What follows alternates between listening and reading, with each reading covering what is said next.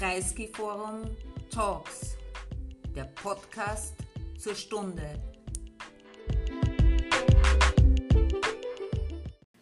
Meine sehr geehrten Damen und Herren, liebe Freundinnen und Freunde, nicht nur des Kreisky Forums, sondern an dem heutigen Abend natürlich von Bert Fragner.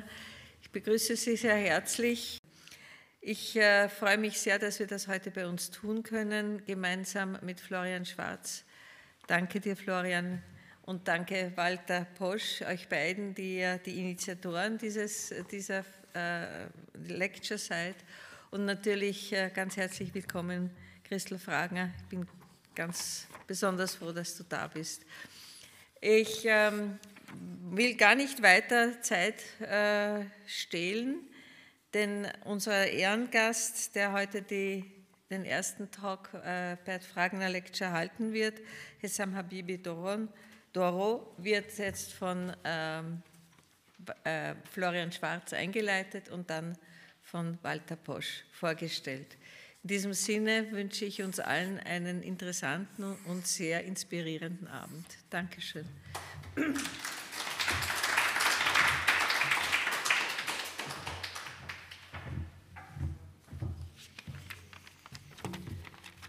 Einen schönen Abend auch von meiner Seite, äh, liebe Gäste, Freunde, ich darf Sie und euch alle sehr herzlich zur ersten Bert Fragner Lecture begrüßen, die eben zum ersten Mal stattfindet und die den Namen des eminenten österreichischen Iranisten Professor Bert Fragner trägt bin Florian Schwarz, Leiter des von Bert Fragner gegründeten Instituts für Iranistik der Österreichischen Akademie der Wissenschaften. Und gemeinsam mit Walter Posch werden wir den heutigen Abend moderieren. Walter Posch, ähm, auch kaum vorgestellt werden muss, wurde 1999 in Bamberg bei Bert Fragner promoviert, forscht am Institut für Friedenssicherung und Konfliktmanagement der Landesverteidigungsakademie und kuratiert hier am Kreisgeforum die Reihe Hegemonien und Allianzen, in deren Rahmen die Bert Fragner Memorial Lectures stattfinden werden, und zwar als eine Kooperation ähm, des Bruno Kreisky Forums und des Instituts für Iranistik der Österreichischen Akademie der Wissenschaften. Ähm, hier auch ein besonderer Gruß der, ähm, äh, des Präsidiums und der, der Präsidentin der philosophisch-historischen Klasse der Akademie, die eigentlich hier wäre und mich äh, kurz äh, voran äh, gerufen hat, dass sie ganz kurzfristig verhindert ist.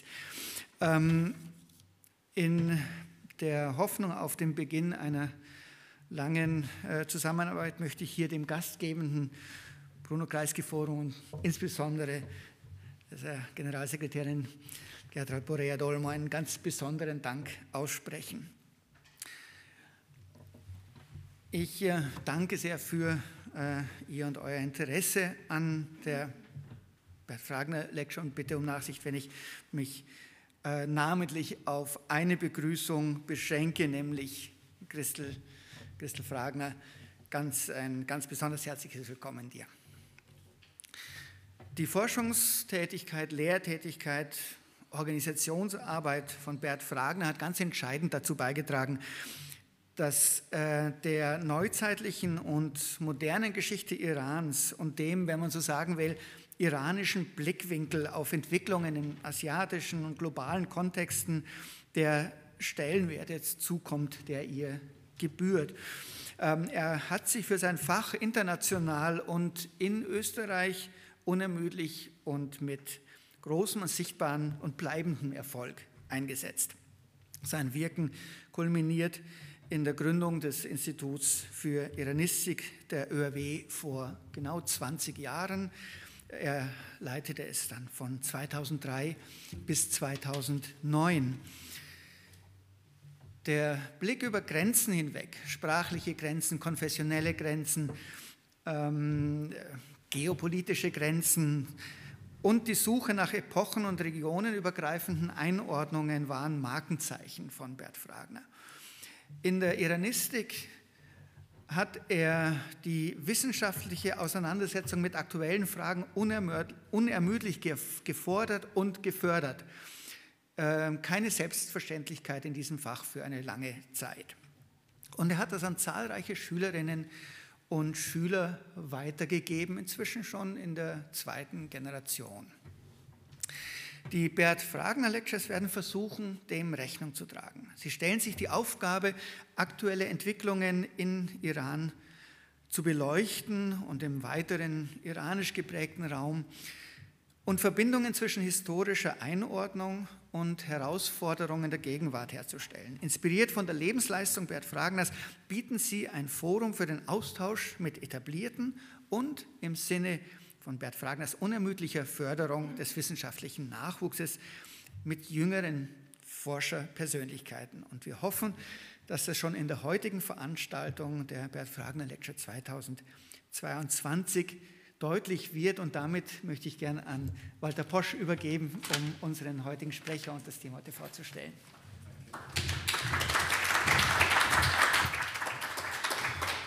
Danke, Florian. Äh, danke, Professor Schwarz, äh, für die äh, Vorstellung, auch was wir mit der Bert Fragner Lecture bezwecken. Bert Fragner war ja auch, und auch die Christel Fragner, ähm, sehr aufmerksame intellektuelle politische Beobachter. Das äh, wissen wir als Freunde und wir haben in zahlreichen Gesprächen immer davon profitiert. Und Bert hat also die Politik auch im weitesten Sinne gedacht und auch gedacht, die Präsenz an der Universität, die Präsenz in anderen Feldern, die Präsenz von der Geisteswissenschaft in anderen Feldern und die Präsenz von Iranisten in anderen Feldern ist wichtig. Da geht es um mehr als nur um Posten, sondern es geht in erster Linie auch um Inhalte, dass man auch in dem Umfeld, in dem man dann wirkt und viele von uns Orientalisten Iranisten sind ja dann zum Beispiel bei der UNO gelandet oder wie ich auf der Landesverteidigungsakademie. Und diese Kombination, das Aktuelle mit dem Historischen verbinden zu können, äh, über die Grenzen, über die sprachlichen, aber auch über institutionelle, fachliche Grenzen hin blicken zu können und über die Jahrhunderte blicken zu können, das ist etwas, wo ich einmal sagen kann, der, äh, äh wo mich Bert Fragner sehr tief und nachhaltig geprägt hat. Und in gewisser Weise passt jetzt auch in diesem Sinne unser heutiger Redner optimal äh, dazu. Nicht nur, dass er aus dem Iran stammt und sich nicht kategorisieren lässt als Perser, Kurde oder Asari-Türke, das ist ja irgendwie alles gleichzeitig familiär. Ich habe ihn in einem ganz anderen Zusammenhang kennengelernt, nämlich als Künstler, als Dotarspieler und da ist er auch ein sehr bekannter, wenn Sie auf YouTube nachschauen.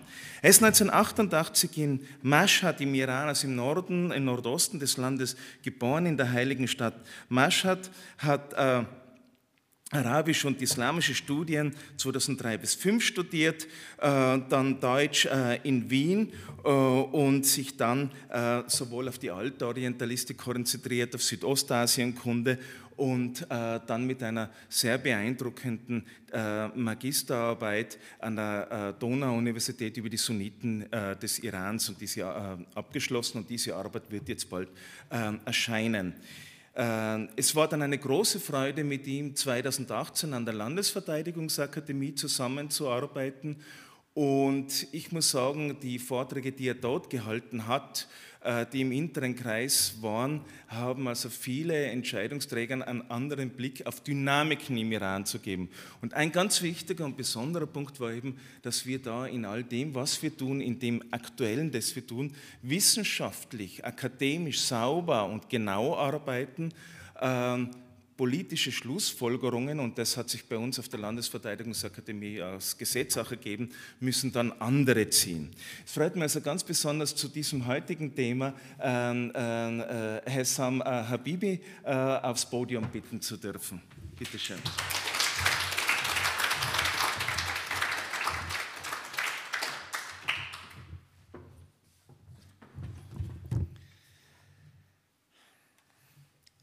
Herzlichen Dank, äh, lieber Walter, für die, äh, deine Wörter und äh, es war eine Freude für mich, auch mit dir zusammenzuarbeiten.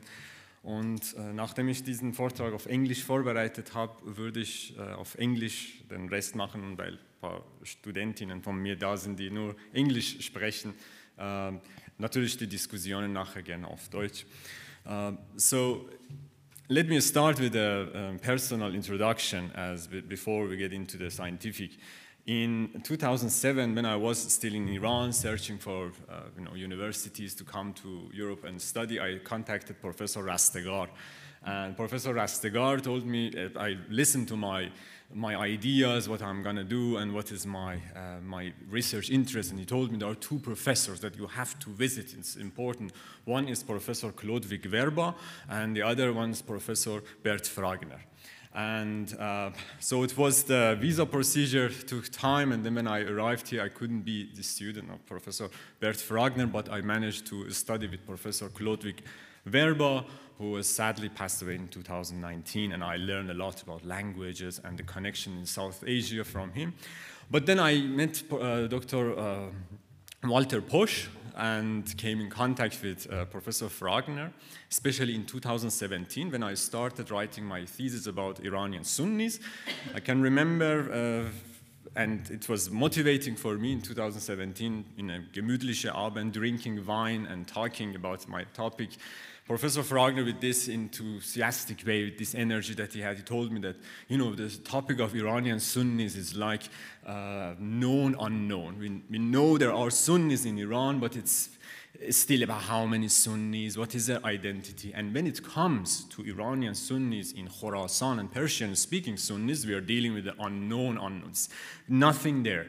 And that motivated me at that time to pay specific attention to the Sunnis, Persian speaking Sunnis in Khorasan. I came from Khorasan, and it was for me very interesting that I never understood the, the, the identity, the question of the historical background, and so on and so forth. It's, of course, not because of the education uh, in the, my time, but it's because of the, the lack of knowledge and research in the field of Iranian studies in Iran and, uh, and abroad. So therefore, uh, I would start this, uh, I wrote this presentation, uh, in this paper, which hopefully someday in next year will be published, and this paper is dedicated to uh, Professor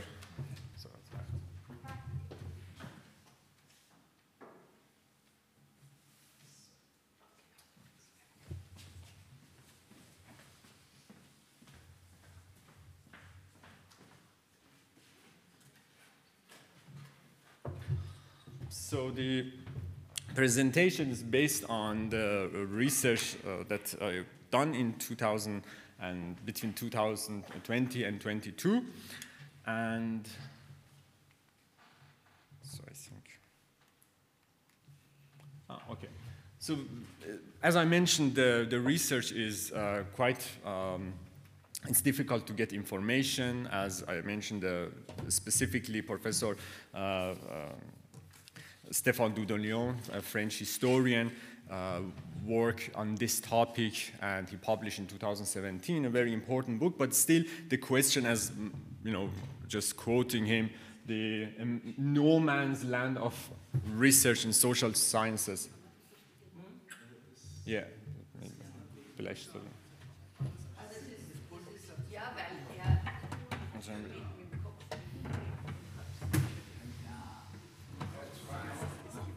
Okay. Äh,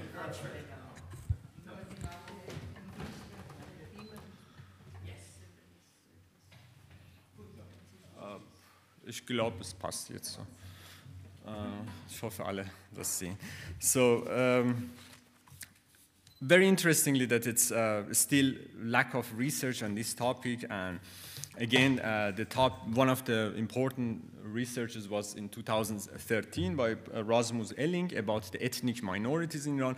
But again, the problem was, and still is, that it, when it comes to question of Sunnis in Iran, we, we know about the Kurds and about Baluchs and Turkmen. We know that there are two identities, uh, ethnic identity and the religious identity.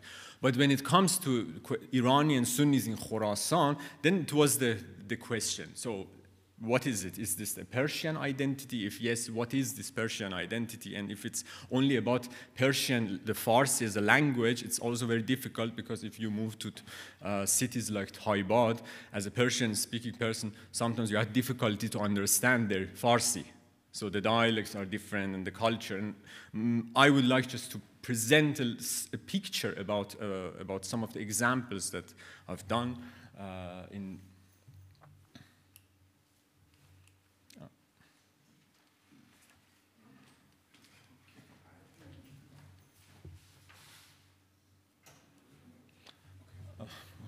Yeah. Let's see. Uh, So, and yeah, so this is the, the region that I, um, that I visited. Geographically, we have it Taibad, it's close to the, to the border, and the Khaf is an important city uh, that I visited uh, and as a center, as an important center. And you can see as an important road that many communities, many roads coming together. So, but I also visited different cities. It's difficult uh, also to discuss of the time. But it's based on around 20 interviews with Sunni clerics from their uh, community and from their society, and therefore, um, so if we go to the next. So there are some theoretical background which is uh, important uh, here to mention when it comes to the uh, from following the Max Weber about the collective identity of ethnic groups, and later on by scientists in the field of sociology of nostalgia, they're emphasizing about a sense of belonging to, uh, to for the past in times of social changes. And this is something that I clearly will illustrate in the, in the, in the discussions later on. And of course, important is the, the key, the element of the, the Persophonie, the قلمرو زبان فارسی, Professor Fragner, which kind of is a key element here to understand the dynamics of Sunnis in Greater Khorasan. And this is my goal in this presentation to illustrate and to show as an example how useful, how this theory can help us to understand the dynamics of Sunnis and their relation with the wider region, with Greater Khorasan. And this is something unique uh, in their uh, community. And uh, so historical uh, background is very important. I mean, I'm not a historian, but when it comes to the Sunnis, I realize, and this is something that I learned from Professor Fragner, that it's you have to get deep into the history. Look at the history of Temuri, the Saljuq time.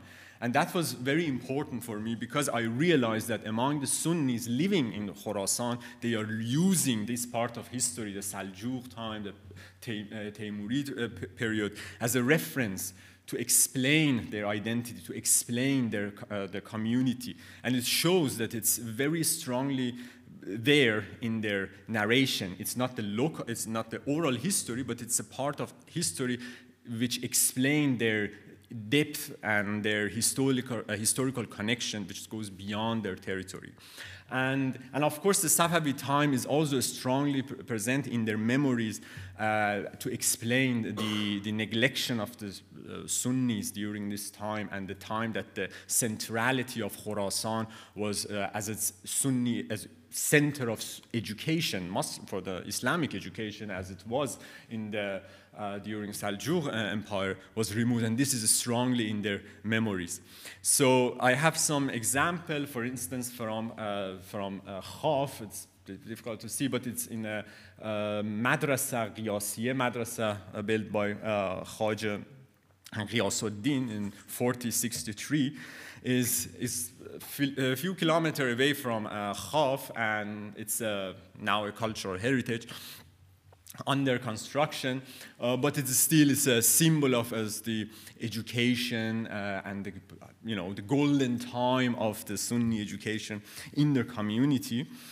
And uh, then one is, of course, Maulana Ahmad Jam is very famous in the memory of all Iranian for Sunni Shia because of the poetry, because of the music. It's every year there is a music festival there called for the dotar player coming and playing the songs famous Navai. Navai is uh, very famous in this uh, tradition. And of course, this is belong to, for, for, the Sunnis, it is very important that it's, uh, he was a Sufi and this Sufi tradition, but also for the Shias, they are also using it as uh, you know, ref, cultural reference.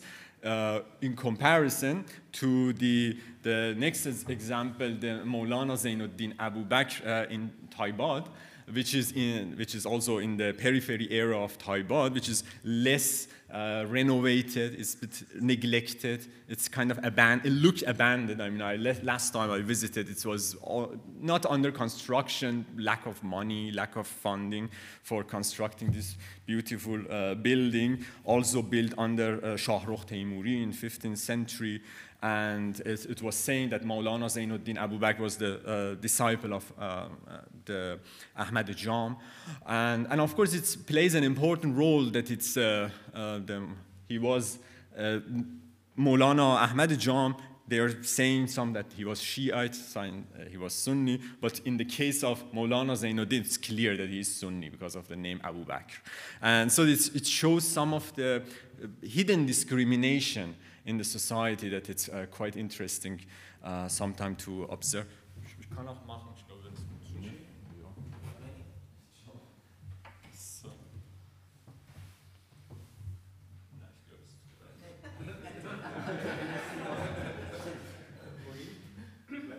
Next, ja, next is. Yeah, okay, because uh, I have to be a little bit fast to come to the uh, final points. Lots of history. I mean, I like to go to the, the history of Qajar time, the time of Nader Shah, of course, important to mention, and the constitutional revolution uh, in the early 20th century, which was kind of uh, the Sunnis' position were neglected. They had no con uh, connection with Tehran, which explains some of their the discrimination that is kind of uh, continued uh, until today, and the Pahlavi time. But the, the Pahlavi time can be explained by this example. For instance, when it comes to the Sunnis in Khorasan and their institution, everything brings us to this guy, Maulana Khaj Shamsuddin Mutahari. And you can see from the name Khaje, he belongs to the Khajegan tribe. Khajegan is a prestigious kind of uh, elite family connected to the greater Khorasan, to Tajikistan, and their, their family described this as a, you know, it's like Sayyid, they're saying we are Khaje, and it seems that we are coming from the narration, oral narration of their people, that we are coming from the great scientist of great Khorasan, so proudly to, but also because not just to show we are connected with greater Khorasan, but also with the early time of Islam, in their family tree, he is traced back to Jabir ibn Abdullah Ansari, the of Prophet, the Sahaba. So it's saying that, you know, I have both sides. I'm from the greater Khorasan, but also I'm from the early time of Islam, from the companion of Prophet. And of course, um, he studied in Herat, in Divband. Uh, and I have to mention that uh, the Iranian Sunnis, after the, after the Safavid time, they lost their uh, centrality of education, which means they, in order to get Sunni education, they have to go to Pakistan or Afghanistan for visiting madrasa. In Iran, it wasn't possible. And then in India, in the Indian subcontinent, in uh, Deoband school, they learned about the, they met the Deobandis. The Deobandi is a very important movement or anti-colonial movement of Hanafi uh, Sunni school during the 19th century, uh, discussed as a Salafi movement, a debate about it, uh, which is founded in 1886 in northern uh, India.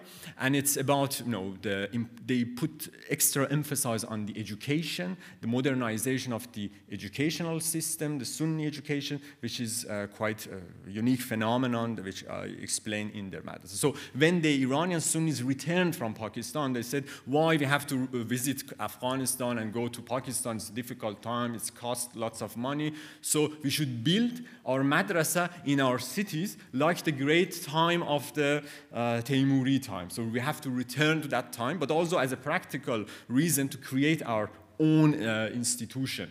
And also he was the uh, student of Maulana Muhammad Idris, the founder of the uh, Tablighi Jama'at, a very important uh, institution uh, or the kind of uh, missionary movement which is still there is uh, started also in 19th century and their goal is to promote Islam in different community. They're traveling, they're Tablighi people, they're traveling from one region to region to, you know, to talk with people in their madrasa to motivate them to become you know, more uh, Muslim or believe in the you know, uh, through Islam and so on. And, but it's, it's very interesting about their networks. They are connected with each other from China the United States. So if you meet a Tablighi coordinator in Mashhad or in, the, in Khaf, for instance, he can give you, yes, I have a friend in Austria or I have a friend in Germany, he's Tablighi. I have a friend in Zahedan. I have a so the only way to connect, to find the Sunnis around Iran is through these networks because they know each other and this is kind of very fascinating And Motahari was the founding father of the uh, Hosea Elmiye Khaf. So uh, in their um, next picture, I have this madrasa. You can see this is in Khaf, founded in 1961. And um, about what was the, uh, about the importance of this madrasa is that it was first of all the first madrasa in, uh, among Iranian uh, Sunnis, and it was uh, it created a, a, possibility for the, all Iranian Sunnis in Khorasan to come to Khaf because it was the first time. So it was the first time that all Sunnis came from different communities uh, to to, uh, to Khorasan and in order to be so I think I can control it from here. You don't need. So I, I found out. so thanks technology, so I learned. So Ahnaf Khaf is very interesting. It's, uh, it has around, that's the latest number, uh, 700 uh, student.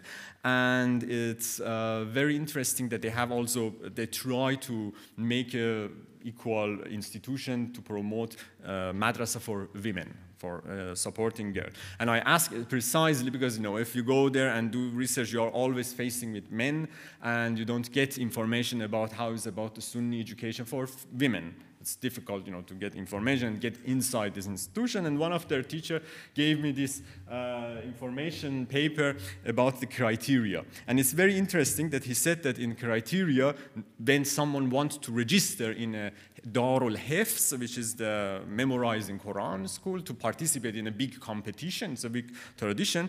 Uh, normally, they ask the student, the young people between 13 and 18, they can only participate in this uh, competition if they are good in their school, in their daily school, because they don't want the lazy people to come and study, uh, educate in, uh, in the madrasa. They want to build at the same time scientists and also um, kind of uh, educated with Islam, so both sides.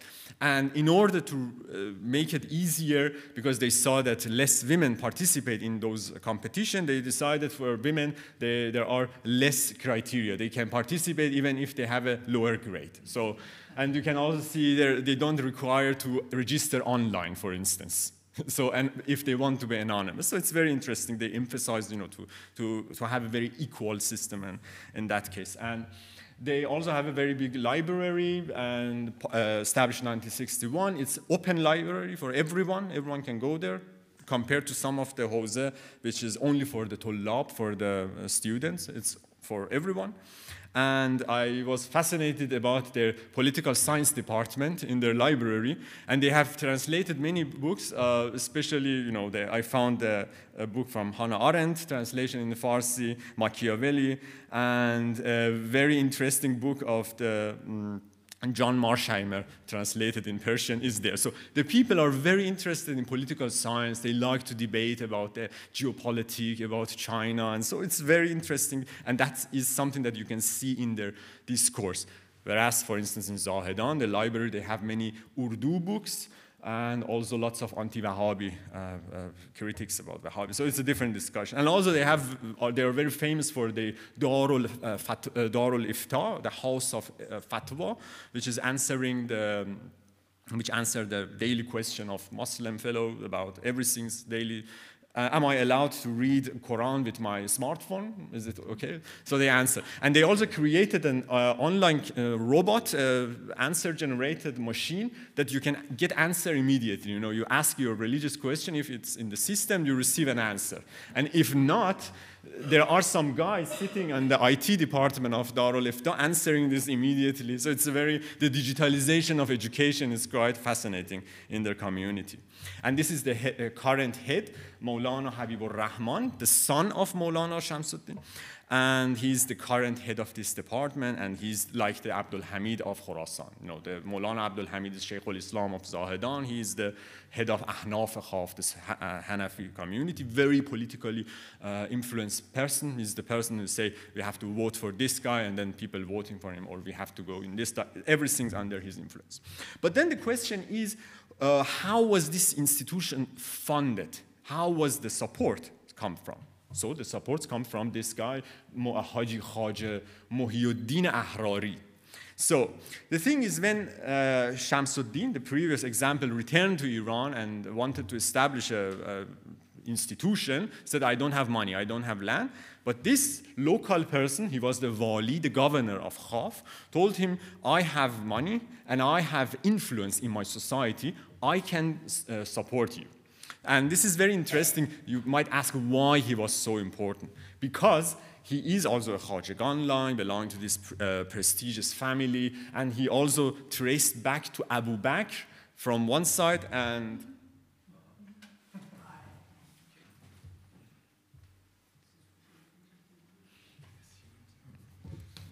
Okay. Yeah, we are a little bit far. Okay.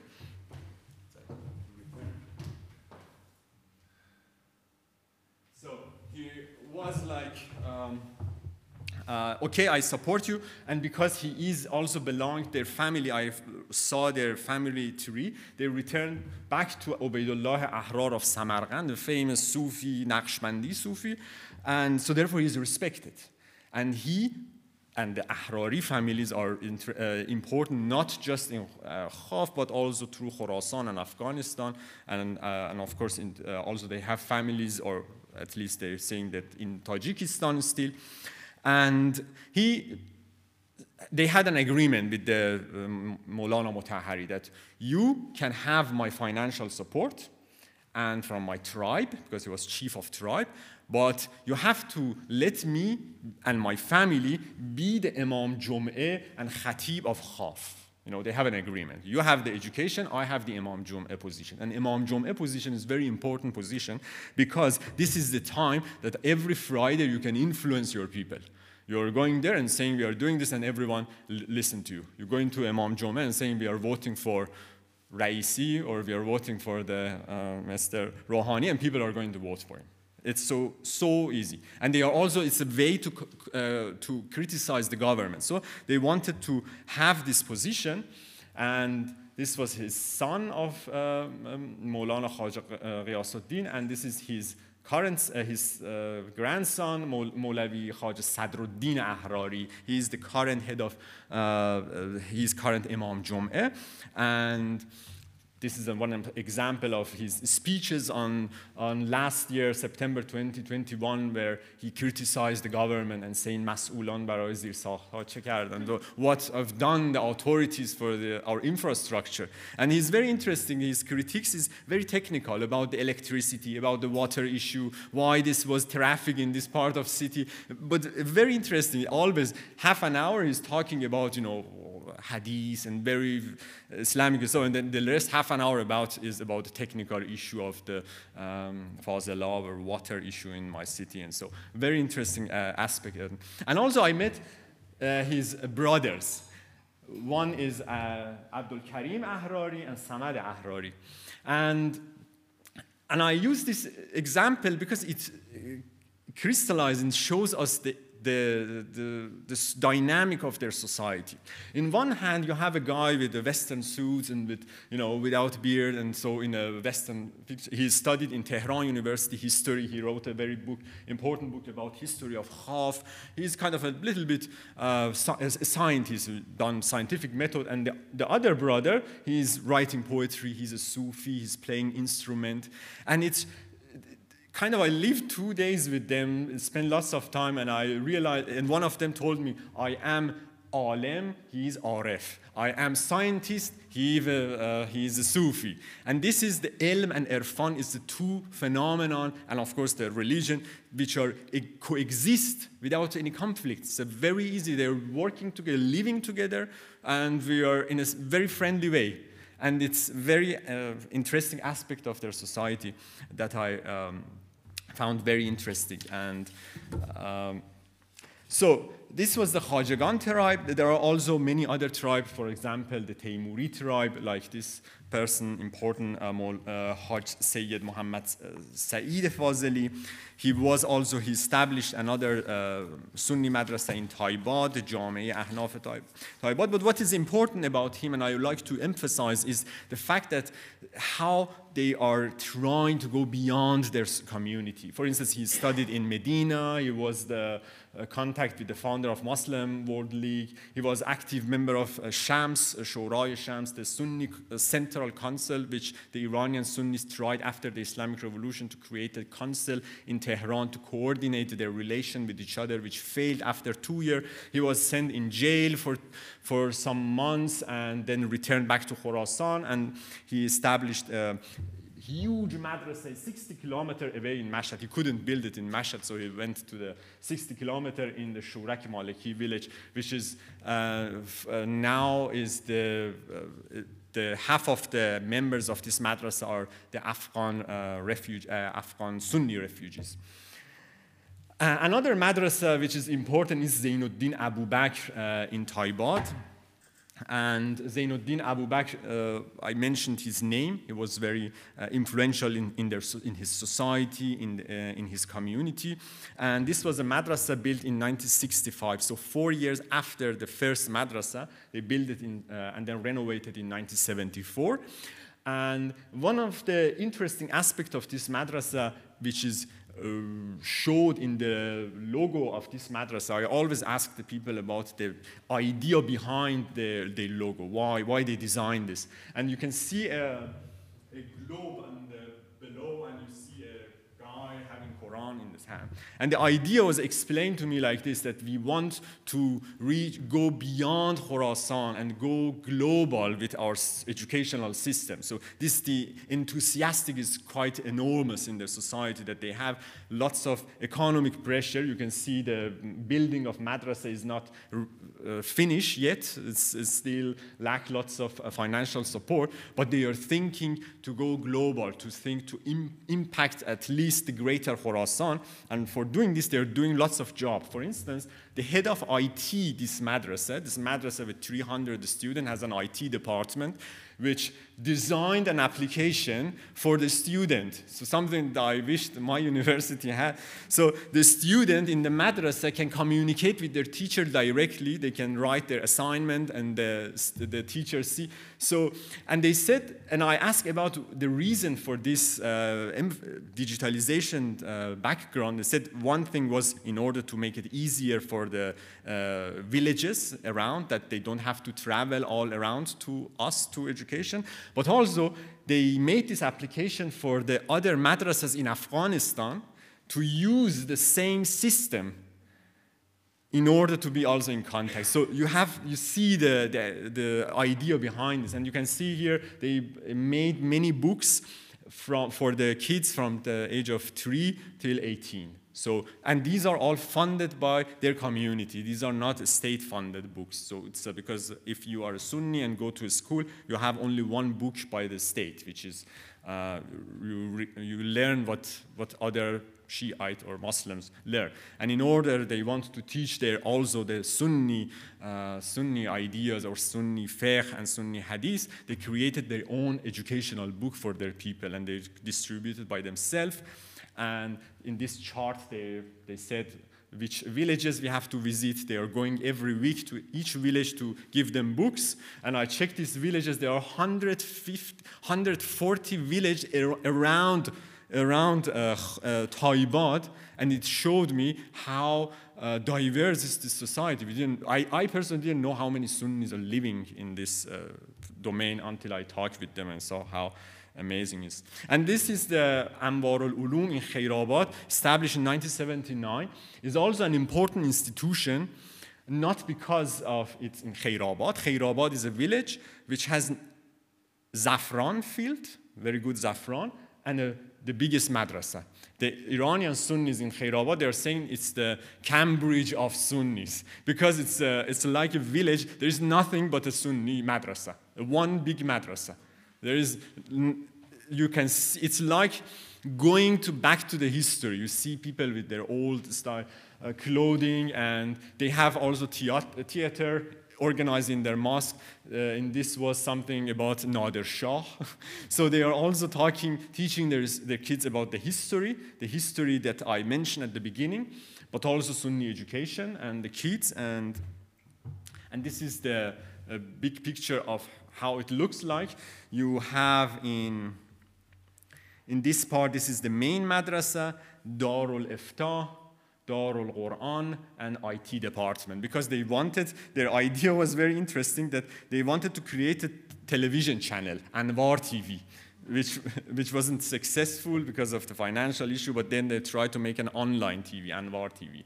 And uh, and the, there are currently 1,000 students, and 450 around are female.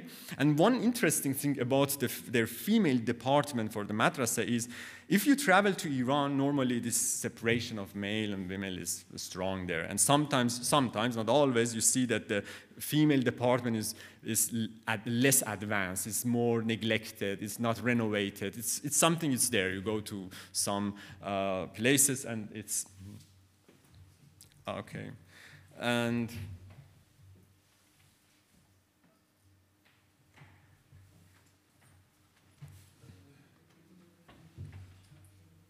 So uh, back to this place, sorry. And um, in their uh, female madrasa is, uh, I, I could just saw some pictures because you are not allowed as a man to go there.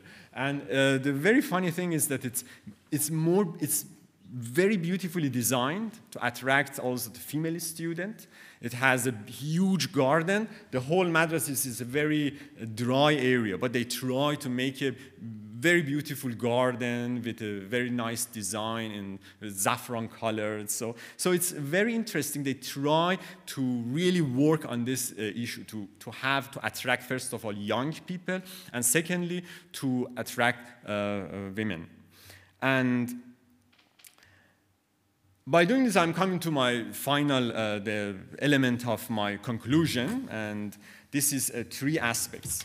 So the first, first of all, we see quite clearly in this example, and I had many examples, that uh, there is both historically and territorially connection with the greater Khorasan. We saw family connection. There are students. It's to mention the previous madrasa that I mentioned in the 90s. During the 90s, uh, almost 99% of students were from Tajikistan and Afghanistan. Only a small few Iranian were there. And then at the end of 90, the, due to some security changes and geopolitical changes, the Sunnis were banned to come to Iran and study in the Iranian Sunni institution. So they separated the, the, the Sunnis outside Iran. And that motivated the Sunnis to spend on their own people and also to try to attract the uh, Sunnis from uh, greater Khorasan in Afghanistan through the digital tools, through their social media, through Telegram canals, through Instagram canals. This is one. And then the identity of Iranian Sunnis is linked with the greater Khorasan in a very intensive uh, way through their Hanafi identity, through the Deobandi network, through their Sufi affiliation. So they are Sufis that are, they have friends in Tajikistan and they are, they have one Sufi master, for instance. And they are also through the Jamaat Tablighi, also traveling around, connecting with each other, contacting each other and also through their tribal identity, identity like the, an affiliation like uh, the Ahrari family who have family in uh, Afghanistan, for instance. And here I have just, I forgot to mention that in the Pahlavi time, something also important happened uh, as during the ban of hijab during Reza Shah, that it impacted Iranian Sunnis directly. Iranian Sunnis in Khorasan, they decided to emigrate to Afghanistan after the ban of hijab in Zahedan, in Baluchistan, they said, we don't care. We stand for our community and no one dared to come into our society and to tell our wives. So they were kind of independent at that time. But the Sunnis in Khorasan, they had difficulties with the authorities, so they just said, okay, we're leaving to our, uh, to, uh, to our brothers and sisters in Afghanistan. They lived there and they expanded their community. And after that, they returned back. And some stayed there. And this family connection is still strongly there. And therefore, that created very uh, strong linkage between different Sunni groups. And the reason, the key that connects all these aspects to, to each other is Persophony is the uh, Persian language that connects all these together and as a communicating tool, something very phenomenon that uh, without this concept it's impossible to understand this, uh, this community. However, it is not that the Sunnis in Khorasan only attach to their, his, their past. It's not just a nostalgia to return to an imaginary time, like, you know, the, some Iranian might have to return to the beautiful time of 1970s or the before Islam. They have a clear vision about their future. They are very global oriented they want, based on all these interviews with their clerics, with their, they want to create an educational hub in Khorasan and make the Khorasan um, not great again, but Khorasan as a, make a greater Khorasan back, the Sunni education center. And this enthusiasm, this, this, uh, this motivation uh, is something that they're, they're, really working on it with all these application. And, and at the last thing, in order to illustrate this example of this uh, clear sense of future, I want to uh, uh bring the example of one of the person that about whom I wrote in my uh, thesis, Maulana Behzad Fiqhi Saljuqi, and I especially wanted to talk very little and wrote about him because he is one of the uh, post-revolutionary generation. So because all these examples, they born all before the Islamic Revolution, he's a, you know, he's older than me, but, but he's a post-revolutionary person. And he, uh, he I think it's, it's, done. We are the last part.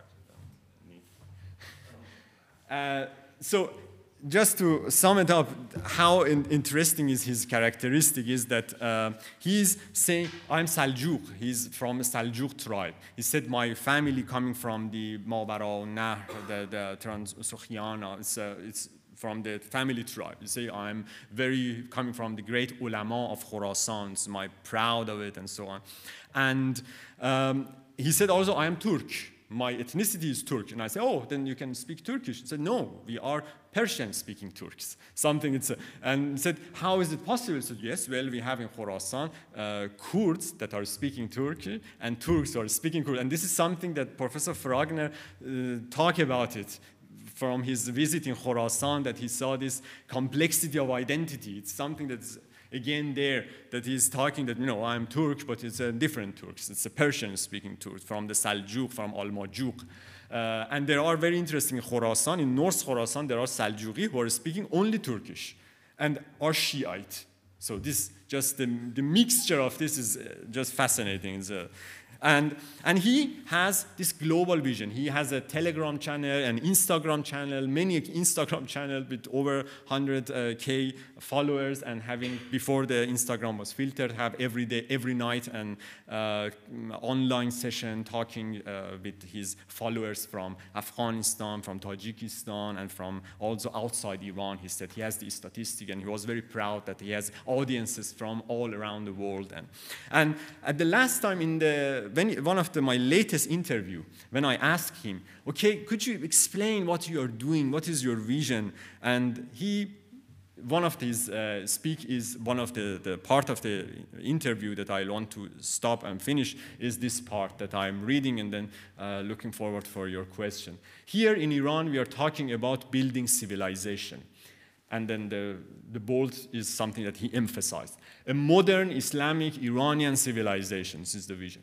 This civilization can succeed if, like the early Islam and greater Khorasan, it is inclusive, accepting different races and tribes. Then we can have a society which is global. So we talk about this global aspect. Greater Khorasan, like greater Khorasan, with all major cities and scientists which are known in the history. So thank you for your attention, and I'm looking forward for your question and discussion.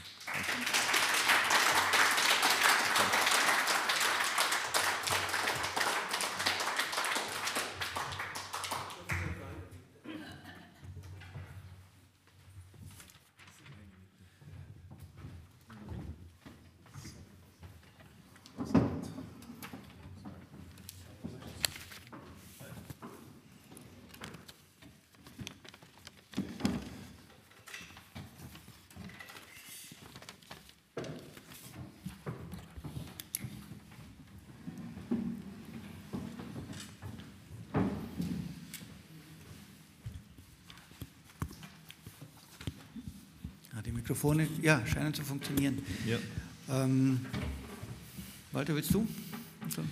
Oder? Ja, ähm, wir haben uns jetzt gedacht, wir stellen jeder von uns maximal zwei Fragen und äh, Nachfragen und dann äh, öffnen wir das äh, dem Publikum. Äh, ich komme natürlich nicht, erstens mal danke und ich wollte dich jetzt dann auch ähm, wenn ich gewusst hätte, dass es so viele Fotos von dir in Tracht gibt, hätte ich meinen Tiroler Anzug mitgenommen, weil also äh, äh, er hat, war in Chorasaner Tracht dort auf den Fotos. Äh, du hast dich jetzt dankenswerterweise auf die wirklich unbekannten Unbekannten, wie es Bert Fragen immer gesagt hat, die persischsprachigen Sunniten konzentriert. Könntest du vielleicht noch ein Wort sagen zu den anderen sunnitischen Gemeinden, sei es ethnisch wie die Balutsch und die Turkmenen, und sei es auch konfessionell wie die Schafiiten. Äh, das wäre also meine ähm, erste Frage. Und wo ich die Namen Ahrar und Khajigan gehört habe, bin ich als alter Anatolienforscher sofort auf die Bektaschi Naqshbandiya-Beziehung äh, gekommen. Spielt da irgendwie diese, dieser Einfluss, den Khorasan in, auf die Türkei gehabt hat, was ja in der türkischen Literatur unglaublich auch politisiert äh, wird bis heute, das waren Sunnis oder das waren Aleviten oder wie auch immer, äh, ist das, äh, spielt das eine Rolle in, bei den Khorasanen? Ist das bekannt oder äh, ist das halt äh, etwas, das äh, vergessenes Wissen ist? Das wäre meine Frage. Danke. Soll ich antworten? Ja. ja. So, ja, okay. Äh, so, ähm, über die allgemeinen Sunnis in Iran, äh, wir reden von, manche sagen so zwischen 20 25 Prozent und 30 Prozent äh, der Bevölkerung. Und das ist natürlich die Frage. Äh, eine von Schwierigkeiten war immer, weil die viele haben gesagt, ja, um die Zahl der Sunnis äh, zu herauszufinden. Wir müssen schauen, wie viele Kurden in Iran gibt, wie viele Belutschen gibt, wie viele Turkmenen und dann haben wir die Zahl, was ungefähr weniger als 9% ist. Aber das Problem ist, dass genau diese persische Sprache ist. Und die Sunnis, die in Fars-Provinz zum Beispiel, die Lari, Lar-Ethnie mhm. zum Beispiel. Die sind auch so, aber wir wissen überhaupt nicht, kein Wort, weil es gibt keine Forschung dort, weil es gibt keine Studie und die haben auch keine Moscheen, dass man schaut ihre Institutionen und so weiter. Das ist ein, äh, eines, ein Thema. Aber ja, die, generell in Iran, in, es ist ganz klar äh, geografisch äh, eingeordnet. Das ist, wir haben die Shafi'is in äh, Kurdistan und auch Teile von Hormozgan in Südiran. Wir haben die Hanafi in Sistan, Provinz Sistan, Baluchistan, in Khorasan, in auch Nord-Khorasan äh, und auch die, die Turkmenen. In Kaspischen See. Aber die, da haben wir auch Baluchis, weil die Belutschen aufgrund des Klimawandels haben sich sehr aufbereitet. Deshalb haben wir die Belutschen in Nordiran, wir haben Belutschen in Kerman, wir haben Belutschen in äh, wirklich aufbereitet und natürlich noch mehr diskriminiert, mhm. wenn eine Belutschi in, sagen wir so, in Nordiran wohnt zum Beispiel. Und ähm, ja, das, aber in, in Khorasan sind Großteil äh, persischsprachige, aber auch Turkmenen leben in Iran, in Nordiran. Und die haben auch das gleiche äh, äh, Ideologie, also die, die, sind auch Deobandis. Also mhm. diese Deobandi, äh, Hanafi ist wirklich sehr aufbereitet im Osten von Iran. Und, und auch den Nachschmandi. Wenn es die, über die politischen Aspekte Nachschmandis äh, zu reden, da, da, muss ich noch etwas ergänzen über die, die, wie in Khorasan die Sunnis sich politisch positionieren. Und das zeigt etwas wirklich Wichtiges. Sie sind generell ganz anderes als in Belutschistan. Sie sind sehr neutral, erstens, also dass die Molana Habibur Rahman, dieses Beispiel, das ich gezeigt habe, der wirklich, der ist eine Person, der liest wirklich sehr viel und er ist der Meinung, wir historisch gesehen, wir sind anderes als die Belutschen und deshalb wir positionieren uns nicht stark politisch. Wir kritisieren nicht, wir schreiben nicht zum Beispiel über Irans Außenpolitik. Wir schreiben nicht, wie den Iran sich verhalten soll, Teheran sich verhalten soll in Außenpolitik. Wir bleiben, in, wir mischen uns nicht in Politik, nur wenn es um den direkten Probleme unserer Gemeinde geht. Wenn es zum Beispiel das Wasser in dem Chaf geht, da mischen wir uns ein. Und daher die Nachspandis in Khorasan sind sehr stark, aber sehr zurückhaltend. Und daher sind die auch nicht politisch aktiv. Im Vergleich in Sahedan, da ist ganz anderes. Da sind die Nachspandis in der Sarbaz-Region, da sind sehr einflussreich und da sind sehr auch politisch aktiv, weil es auch die Dynamik der Staat, Staat und die Sunnis in Balutschistan ist ganz anderes als in Khorasan und auch äh, ganz anderes äh, bei den bei der Kurden. Mhm. Darf ich da vielleicht gleich anschließen an dieses ähm, Phänomen der Entwicklung eines Deobandi-Netzwerks eigentlich seit der Zwischenkriegszeit und nach dem Ersten Weltkrieg? Das ist ja äh, schon, schon wirklich faszinierend und kaum beachtet worden. Ähm, ein Netzwerk, das zurückgeht auf ähm, ja, eine ursprünglich antikoloniale, ähm, sich an sozusagen britischen Bildungsinstitutionen orientierend, um sozusagen etwas Eigenes äh, aufzubauen, ganz von Anfang an global äh, orientiert, eigentlich äh, schon von seiner frühesten Geschichte mit diesem äh, sozusagen auf, nach immer den modernsten Kommunikationsmöglichkeiten suchen. Da passt es ja auch alles, alles gut rein. Und es ist ja wirklich erst in letzter Zeit, glaube ich, mit eben den Arbeiten von Dudagnon und jetzt ihren Arbeiten, dass da überhaupt ähm, äh, das Aufmerksamkeit ähm, erhält und ähm, ähm, äh, Dudagnon hat ja, das, wenn ich das recht verstehe, diese Idee entwickelt, dass das mit den, also gerade im Balutschistan jetzt eher, aber vielleicht auch äh, mit denen ähm, in, in Khorasan, ist, man fast von einer, von einer Art Deal äh, sprechen kann, äh, der sich in der frühen Pahlavi-Zeit herausgearbeitet hat, wo es darum ging, zentralstaatliche Kontrolle in diesen Regionen durchzusetzen, ähm, auch die tribalen Strukturen zu, ähm, äh, zu kontrollieren und praktisch den sozusagen, wie es nennt, mittleren tribalen Ebenen hier Möglichkeiten zu bieten, dass die, äh, die dann eben lokal mhm. tatsächlich äh, stark sind, aber letztendlich einen sozusagen ähm, ja, äh, dafür auch äh, für Ruhe sorgen, wenn man so will, für stabile Verhältnisse in den Regionen sorgen. Der Deal hat wohl wahrscheinlich äh, mal besser, mal schlechter funktioniert. Offenbar, wie Sie sagen, in Khorasan weniger politisiert als in Balutschistan. Ja, im Moment ähm, kann man sich die Frage stellen, ob der sozusagen fundamental gefährdet ist. Ähm, wir wissen aber natürlich nicht, äh, wie sich die Dinge weiterentwickeln. Würde nur interessieren, also ist, das, ist da wirklich so ein grundsätzlicher Unterschied jetzt zwischen dem, was äh, die Situation in Balutschistan und oder den chorasanischen Sunniten, ähm, die ja auch, wie Sie gesagt haben, selbst auch stark tribal organisiert sind. Ähm, wie eng sind da die, äh, die Verbindungen? Das wäre die eine, äh, vielleicht ein bisschen allgemeine Frage. Und die andere ganz konkret, wenn ähm, äh, wenn mal, der Harari sagt, äh, oder ein Sufi ist, ein Aref, ähm, aus dieser alten äh, Harari, äh, Naqshbandiya, Khajigan-Linie, was bedeutet das eigentlich? Also wie ist der mhm. Sufi? Wie, ja, was, was, was geschieht? Wie wird dieser Sufi, Sufismus gelebt? Äh, vor allem, weil er eben auch mit Deobandi äh, zusammenhängt, das ja ein bisschen gespaltenes Verhältnis hat. Auf der einen Seite sehr stark in der Naqshbandi-Tradition steht, mhm. aber sich auch schwer tut mit manchen Aspekten ähm, des sozusagen sufischen äh, Rituals, sufischen Lebens und so weiter. Hm?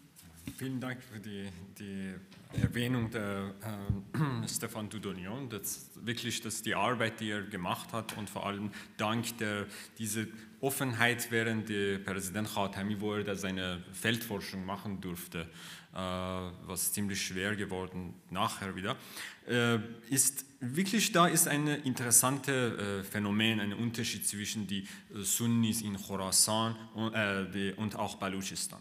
Einerseits ist ja, das ist diese unterschiedliche, wie sie die zentrale Regierung generell sehen, aber da, ich glaube, da spielt auch die Geografie eine Rolle.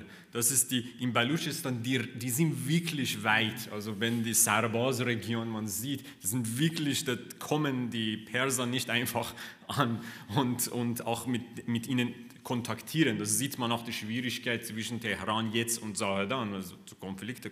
Und die Khorasanis, die waren nicht mehr in Politik, aber sie waren in Kontakt. Sie waren in Kontakt mit Polizei, also der Molana, Behzad, äh, Molana äh, Habibur Rahman äh, von den äh, Ahnaf Khaf. Er hat äh, Treffen re regelmäßig jede Woche mit der Autorität in, in Khaf. Also da, da kommen von dem Razai, kommen von dem Head of Judiciary, kommen vom Parlament immer zu ihm zu Besuch, weil es halt auch nicht so weit ist. Vom Mashhad kann man in Mashhad ist, äh, steigt man in einen Bus und dann in drei Stunden ist man in Khaf und ist ein bisschen weit, Zahedan und Sarbaz die, die Wege ist auch so gefährlich, dass man die Chancen, dass man besteht, ist auch groß.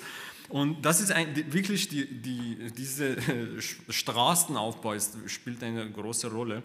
Und, und das sieht, hat man auch gesehen, wenn zum Beispiel äh, die Taliban sind gekommen in Afghanistan wieder. Äh, da war ein großer Unterschied. Die die, die Taliban sind auch Deobandis. Denn Zahedan hat klar gesagt, kann äh, gratuliere, dass die Taliban sind wieder da, das ist ein großes Zeichen. In, in Khorasan, der Molavi Habibur Rahman, er hat einen Brief an alle Madrasa in Khorasan geschickt, dass keine darf darüber reden. Keine darf eine politische Meinung äußern, weil wir müssen noch schauen, wie es sich entwickelt. Was ziemlich eine logische Entscheidung war. Äh, und das hat man gesehen, wirklich sehr politisch, sehr, sehr weise Entscheidung in dem Fall, dass wir, wir wissen nicht, wie der Teheran reagiert, wir wissen nicht, wie der, die Taliban sich entwickelt, deshalb wir mischen uns nicht ein. Und den, den äh, Molavi Abdul Hamid hat das aber gemacht und da sieht man, das hat auch so politische Konsequenzen. Und daher, das ist eine Sache. Und das zweite ist, da muss man auch rechnen, in, Sa in Sahedan, die Deobandis, die sind viel mehr unabhängig von wirtschaftlich. Die, die haben Netzwerke in Pakistan, dass sie Geld verdienen, dass sie Kontakte haben. Auch die, die können ihre Sicherheit selber auch machen. Also das sieht man, dass der Abdul Hamid hat großes Netzwerk und dann Teheran kann nicht den Schritten näher kommen, um ihn zu verhaften, aber in Khorasan ist anders. Da ist das nicht so diese starke Unterstützung, die in der Belutschen haben. Und, und zu der ob das gefährdet ist, ja, das ist eines Thema, die, die wir in der Masterarbeit darüber auch dann diskutiert haben. Da, da war schon seit 2017 langsam ein Paradigmentausch, Paradigm Change. Und das war ziemlich klar, dass es sich etwas ändert, weil die die Freitagsprediger, die ich gehört habe regelmäßig, haben sich auch geändert. Es war zum ersten Mal, dass diese Kritik, das ich das Beispiel gezeigt habe, von Ahrari gekommen ist. Das warum haben wir Wasserprobleme, warum macht niemand? Und das Ziel, dass die Kombination wirtschaftliche Probleme und umweltliche äh, schlechte Politik, die da gemacht wurde, da bringen gewisse äh, schlechte Erinnerungen auch von der Pahlavi-Zeit wieder zurück, dass gewisse Dörfer haben mehr Wasser und die Khaf hat wenig mhm. Wasser. Warum können die gewisse von Teheran kommen und da eine Landwirtschaft haben und wir haben kein Trinkwasser? Da reden sie von den Diskriminierungen, die sie äh, sehr lange Zeit nicht erlebt haben. Und das in Kombination mit, dem, äh, mit der Situation des Sunnis allgemein ist auch die, äh, die Menschen in Khorasan, die werden sich auch langsam fragen, ist das gescheit, dass wir immer zurückhalten? Vielleicht ist das besser, dass wir auch wie Sahedan stark positionieren. Und das ist gerade die große Debatte im Khorasan bei den Sunnis, wie wir uns langsam, also die haben klar mit dem Abdul Hamid natürlich positioniert und haben gesagt, wir unterstützen ihn, dass, dass wir, wir sagen, das ist, das ist nicht akzeptabel, dass so viele Sunnis umgebracht wurden in einer Stunde. Und daher, sie müssen auch um seine Bevölkerung, auch seine Leute auch zu so, ihren Platz nicht zu verlieren, dass sie auch äh, die Position ändern. Und das ist, ja, das ist eine Gefahr, dass es sich zu einer äh, schwierigen Richtung, einer anderen Richtung entwickelt. Und über die Sunnis ist es ist sehr unterschiedlich. Die Sunnis äh, haben natürlich eine ganz äh, eigenartige, äh, es gibt immer diese Khanegah, Dergah zum Beispiel, wo die Sufis sich reg regulär treffen. Äh, wobei etwas Besonderes ist, was die Deobandis, wenn sie in Iran, in 60er Jahre stark gekommen sind, was sie versucht haben, war, dass sie auch ein bisschen mit dem Sufis eine Konkurrenz äh, mhm. haben angefangen, dass wir versuchen, der pure Islam zu praktizieren und gewisse Bed'at oder Bed'a äh, wie ist am besten zu übersetzen? Das sind BDA, die Neuerungen, ja, Neuerungen, Neuerungen. Heresien da. Genau, dass es nicht akzeptabel ist und da haben die Sufis getanzt oder die Musik gespielt, da haben sie stark kritisiert und da ist natürlich eine äh, Spaltung zwischen den Sufis und den Deobandis gekommen, aber nachdem die Sufis Einfluss ist so stark, dass man respektiert die Sufi-Figuren, äh, dass es die Gedichte noch gelesen werden, daher sieht man, dass viele Deobandis haben auch versucht, die äh, große Naqshbandi-Sheikh zu besuchen, um auch Bed'at zu machen, also der Hand zu geben und so, sozusagen sagen, ja, wir sind auch Sufi, obwohl sie nicht regelmäßig praktizieren, um diese Affiliation zu haben. Weißt du, ich bin auch Naqshbandi und das dann hat einen, äh, dann ist man noch mehr willkommen wenn man diesen Affiliation hat. Obwohl man nicht so wie stark wie andere Nachbarn die Community praktiziert mit dieser ganzen Sekre und so. Aber es wird verwendet als wirklich äußerlich und auch eine Strategie, um den Gesellschaft zu erreichen.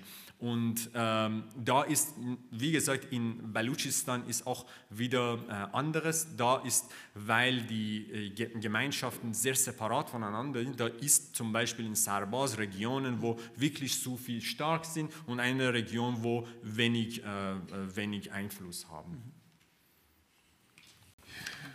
Wollen wir dann ähm, wir können ja, uns gegenseitig uns, bedanken. Wir, genau, wir können uns gegenseitig behalten. Hier ganz besonders aber natürlich bei Sam Habibi. Und äh, ja, hoffen, äh, dass, äh, das fortzusetzen, freuen uns auf die Fortsetzung. Ganz, ganz herzlichen Dank auch nochmal. Super. Das ist alles gut gelaufen,